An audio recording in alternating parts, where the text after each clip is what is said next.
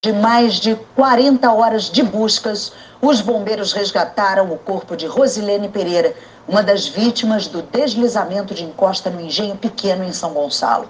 E as buscas continuam pelo marido dela, o Alan Santiago, e pela filhinha deles, a Maitê, de quatro anos. A repórter Mariana Bispo está no local, acompanha os trabalhos de busca, né, Mariana, que são incessantes. Boa noite para você.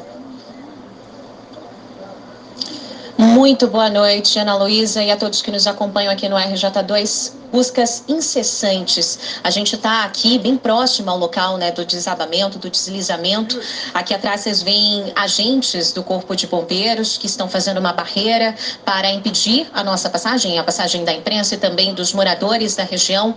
Lá no terreno, é, agentes do Corpo de Bombeiros, mais de 60 militares, trabalham nesse momento de forma manual para tentar encontrar aí esses dois desaparecidos, a Maitê, de 4 anos, e o esposo da Rosilene, que é o Alain Santiago. A nossa equipe acompanhou durante o dia essas buscas e também como que os moradores estão sendo solidários nesse momento de tanta dor aqui para o bairro Engenho Pequeno. Vamos assistir nas reportagens.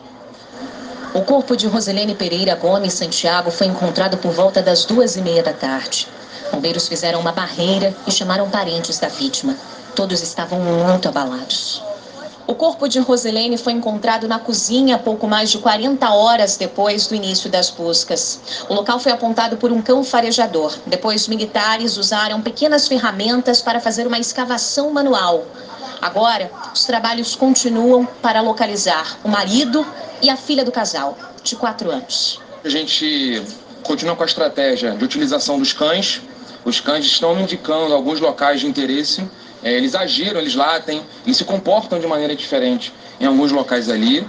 Durante a manhã foi preciso usar uma retroescavadeira para desobstruir alguns trechos. A equipe de resgate conta com um profissional que fica atento ao clima e às condições da encosta para alertar em caso de necessidade. Uma pessoa específica chamada de bombeiro de segurança. O que, que é isso? Ele fica olhando para o talude o tempo inteiro. Porque a gente sim é, considera que existe o risco, sim, de outras partes do morro descerem. A nossa equipe conseguiu chegar bem próximo a uma das casas que desabou durante as últimas chuvas e olha o tamanho da destruição. Essa casa fica apenas um pouco à frente de onde estão os desaparecidos. E olhando para a montanha, a gente consegue observar que ainda tem água descendo hoje. As casas vizinhas ao local do deslizamento estão interditadas. Ao menos 43 famílias deixaram suas casas aqui no bairro Engenho Pequeno. A orientação é que fiquem fora das residências por pelo menos quatro dias, até que a Defesa Civil avalie novamente os riscos. A Sandra até tentou permanecer na casa de mora, mas o risco é muito grande. Teve que sair. A Defesa Civil foi lá e falou assim: ó, a senhora vai ter que sair porque essa casa vai cair. Mais uma chuva, duas chuvas, Aí ele falou, Conselho, a senhora saiu hoje. Aí eu falei assim, mas meu Deus, eu vou pra onde? Ele, o casa de família, onde a senhora pudesse, né, proteger. Aí eu fui pra casa da minha mãe, né, resolvi pra casa da minha mãe, não pro abrigo. A senhora... Em meio a tanta destruição, um lugar para dar um mínimo de cuidado para quem precisa. Essa é a paróquia Nossa Senhora da Conceição, conhecida como Capelinha. Fica no bairro do Engenho Pequeno, um dos mais atingidos em São Gonçalo. Esse é o salão da paróquia que estava em reformas, mas agora se transformou numa base aqui de apoio para receber todas as doações que estão chegando. E é um trabalho de formiguinha mesmo, porque olha só, os voluntários eles vão separando peça por peça, roupa por roupa, por idade, para que as pessoas cheguem aqui e consigam ser atendidas da melhor forma possível no momento que já está tão difícil. A Viviane ela está fazendo esse trabalho, só que a Viviane também não está num momento assim tão confortável. Você também mora numa área de risco risco, seus vizinhos também perderam tudo, a sua casa também está numa situação um pouco delicada. Por que você veio para cá para ajudar? É, lá em casa a gente conseguiu já é, sanar o que a gente estava precisando arrumar, já consegui ajudar os vizinhos e aqui, como vocês podem ver, né, tem muita doação chegando, a demanda é muito alta e nós precisamos de voluntários para conseguir separar essas doações para chegarem de formas efetivas né, para as famílias. Leonardo mora em São Gonçalo e tirou um dia de folga para ajudar.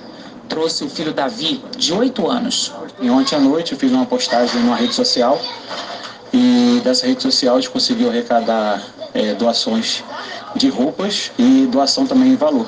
Então, eu fui no mercado agora e, em contato com a secretária da igreja, ela passou os itens que estavam faltando e a gente trouxe o, o que o nosso valor arrecadado conseguiu juntar.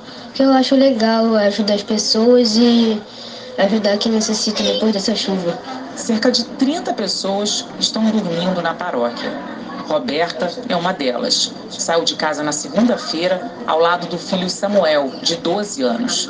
A casa onde vivem foi interditada pela Defesa Civil. Ela não tem qualquer previsão de quando e se vai poder voltar para lá. Esperança acima de qualquer coisa, lutar para conquistar né, e aprender com tudo isso. Ela é incansável e tenta mostrar para o filho que tudo vai dar certo. Tem vida além da comunidade, tem vida além de um jeito pequeno, ele pode conquistar tudo que ele quiser. Estudando, trabalhando, correndo atrás. Eu só quero dignidade para criar o Samuel e para mim mesma. Dignidade, é só isso. É muito comovente a força que as pessoas encontram numa hora dessa. Mariana, você testemunhando isso ali nessa cobertura, conversou hoje com uma sobrevivente, não é? Conversei, Ana Luísa, com a Raíssa Dias, que chegou a ficar soterrada durante alguns minutos e foi ali salva, né? Teve a vida salva por moradores, vizinhos. Hoje ela estava até com as pernas enfaixadas, andando aqui pela rua, agradecendo, agradecendo a gentileza dos moradores que socorreram ela nesse momento tão difícil da chuva, nas chuvas, né, da última segunda-feira. Vamos assistir. Lembro que eu tava sentada no sofá, mexendo no telefone, aí caiu tudo em cima de mim. Me jogou assim pra varanda. Eu vi tudo escuro, né? E a lama tava tampando minha cara, e eu gritando, e a janela tava em cima de mim, eu vi a janela quebrada, consegui botar minha mão pra fora pra dizer que eu tava ali. Aí foi que as pessoas falaram, ela tá ali, veio um monte de gente pra me ajudar. Aí eu tirando a lama com a mão e as pessoas me ajudando. Aí conseguiu tirar a janela de cima de mim. Gente, imagina um pavor, ela nasceu de novo. Agora eu vou continuar conversando ao vivo com a Mariana, mas sobre outro assunto, também a respeito de São Gonçalo, porque a prefeitura exonerou esse mês dois servidores da Secretaria de Desenvolvimento Econômico por causa de denúncias feitas por expositores de eventos, não é isso, Mariana? São denúncias que estão sendo investigadas pelo Ministério Público Estadual. Exatamente, Ana Luísa. A gente fez essa reportagem, vai mostrar aí para o nosso telespectador, justamente o subsecretário de Desenvolvimento Econômico aqui da cidade de São Gonçalo foi denunciado ao Ministério Público, que investiga aí supostas práticas de corrupção passiva e também peculato. Vamos assistir nessa, na reportagem. Música, comida boa, gente animada. Esse vídeo é do segundo Festival Gastronômico de São Gonçalo que aconteceu nos dias 10 e 11 de dezembro do ano passado. Quem está com o celular na mão registrando tudo é Alex Ache, então subsecretário de Desenvolvimento Econômico da cidade de São Gonçalo e responsável por organizar o evento da prefeitura. Então você é meu convidado, eu te espero aqui, neste sábado e neste domingo, dia 10 e 11 de dezembro, aqui na Praça da Garota. Vem com a gente, pessoal! Para estar ali com suas barracas, todos os 28 feirantes tiveram que desembolsar cerca de 350 reais.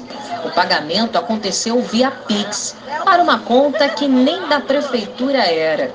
Isso trouxe desconfiança. Alguns feirantes, trabalhadores desses eventos, começaram a me relatar uma coisa estranha, que eles estavam tendo que, que pagar por uma participação em eventos que são bancados com dinheiro público. Pior de tudo, que esse dinheiro não estava sendo pago diretamente a uma conta da prefeitura, que estava sendo pago em contas de pessoas físicas. Nesta conversa, um funcionário que fez a denúncia presta contas ao subsecretário Alex Asti. Ele escreve os nomes dos feirantes e quanto cada um pagou via Pix diretamente para a conta dele. O funcionário ainda escreve. Com o bar próprio e redução de outros custos, estima um lucro de até 6 mil reais por evento. Se fizermos seis em 2023, teremos juntado em torno de 50 mil para a campanha. Ou então o subsecretário responde: Vou planilhar. A gente conversa na secretaria. A campanha em questão seria do próprio Alex Asti que já estaria se preparando para se candidatar a vereador de São Gonçalo no ano que vem. Neste outro trecho da conversa, o funcionário diz: Precisamos de uma conta. Não vou poder mais receber esse dinheiro, ainda mais com a minha nomeação. No final de janeiro deste ano, um evento do SESC em parceria com a Prefeitura de São Gonçalo e que também foi organizado por Alex Asti chamou atenção. Dessa vez, quem estava à frente das negociações com os feirantes era Tayla Tenório, então diretora de departamento da Secretaria de Desenvolvimento Econômico de São Gonçalo. Para participar como feirante do SESC de verão, Tayla anunciou no grupo de expositores. Estamos finalizando a lista. O valor será de 500 reais para legalização e mais 500 reais para participar do evento. Este vendedor de doces e salgados, que por medo prefere não se identificar, chegou a entrar em contato com Tayla.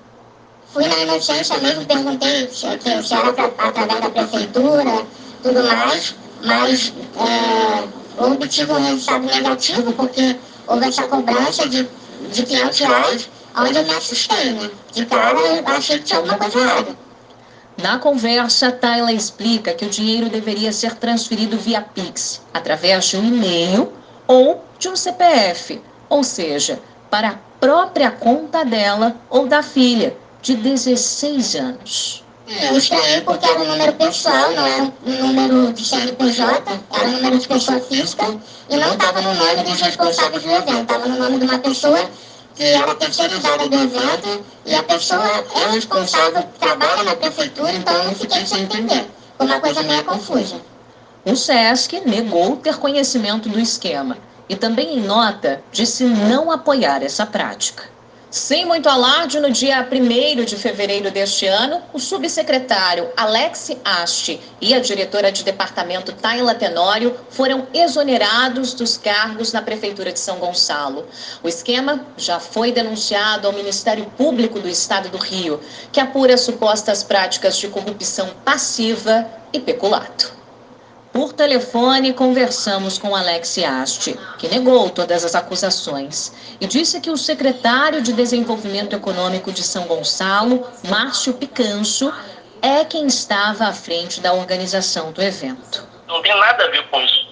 A, a Tayla é uma servidora onde eu, é, onde eu tenho confiança, onde eu a nomeei. Acredito, acredito e tenho certeza não teve nada de errado nem pela Tayla, nem pelo secretário Marco, muito menos por mim. E essa história lá que estava escrita de que esse dinheiro seria usado para campanha? E... Não, isso não existe. Esse dinheiro, né, de acordo com os feirantes, e até, a gente até teve acesso ao Pix fornecido Sim. por vocês. Ele estava ele tava indo por uma conta física, esse dinheiro? Sim, sim.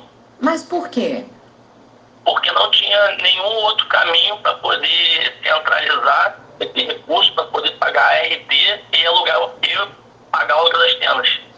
Segundo o ex-subsecretário, o dinheiro arrecadado seria usado para pagar taxas de infraestrutura e a ART, Anotação de Responsabilidade Técnica, um documento usado para realizar contratos de serviços e obras.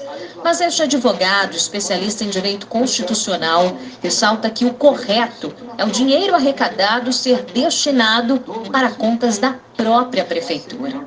Nesse caso, se a cobrança foi feita pelo uso do espaço público, mas o dinheiro ingressou na conta de uma pessoa física, isso em tese pode configurar ilícito.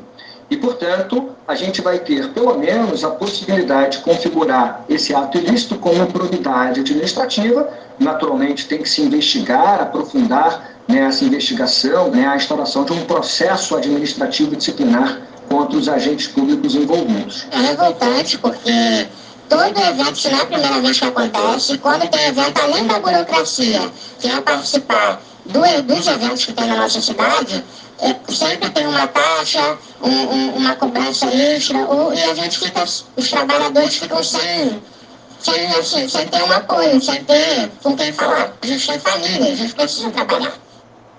A Prefeitura de São Gonçalo informou que, assim que recebeu a denúncia, se reuniu com comerciantes para esclarecer os fatos e exonerou os dois servidores diz que jamais incentivou e que não admite esse tipo de conduta e que está apurando se há mais servidores envolvidos. O secretário de Desenvolvimento Econômico de São Gonçalo, Márcio Picanso, disse que a secretaria sempre teve uma relação amigável e profissional com os expositores e pediu a colaboração deles para apurar possíveis irregularidades. A defesa de Tayla Tenório e Alex Ash disse que eles ainda não foram notificados e que as acusações não passam de ilações infundadas e que ambos acreditam estar sofrendo perseguição política e que vão provar que são inocentes.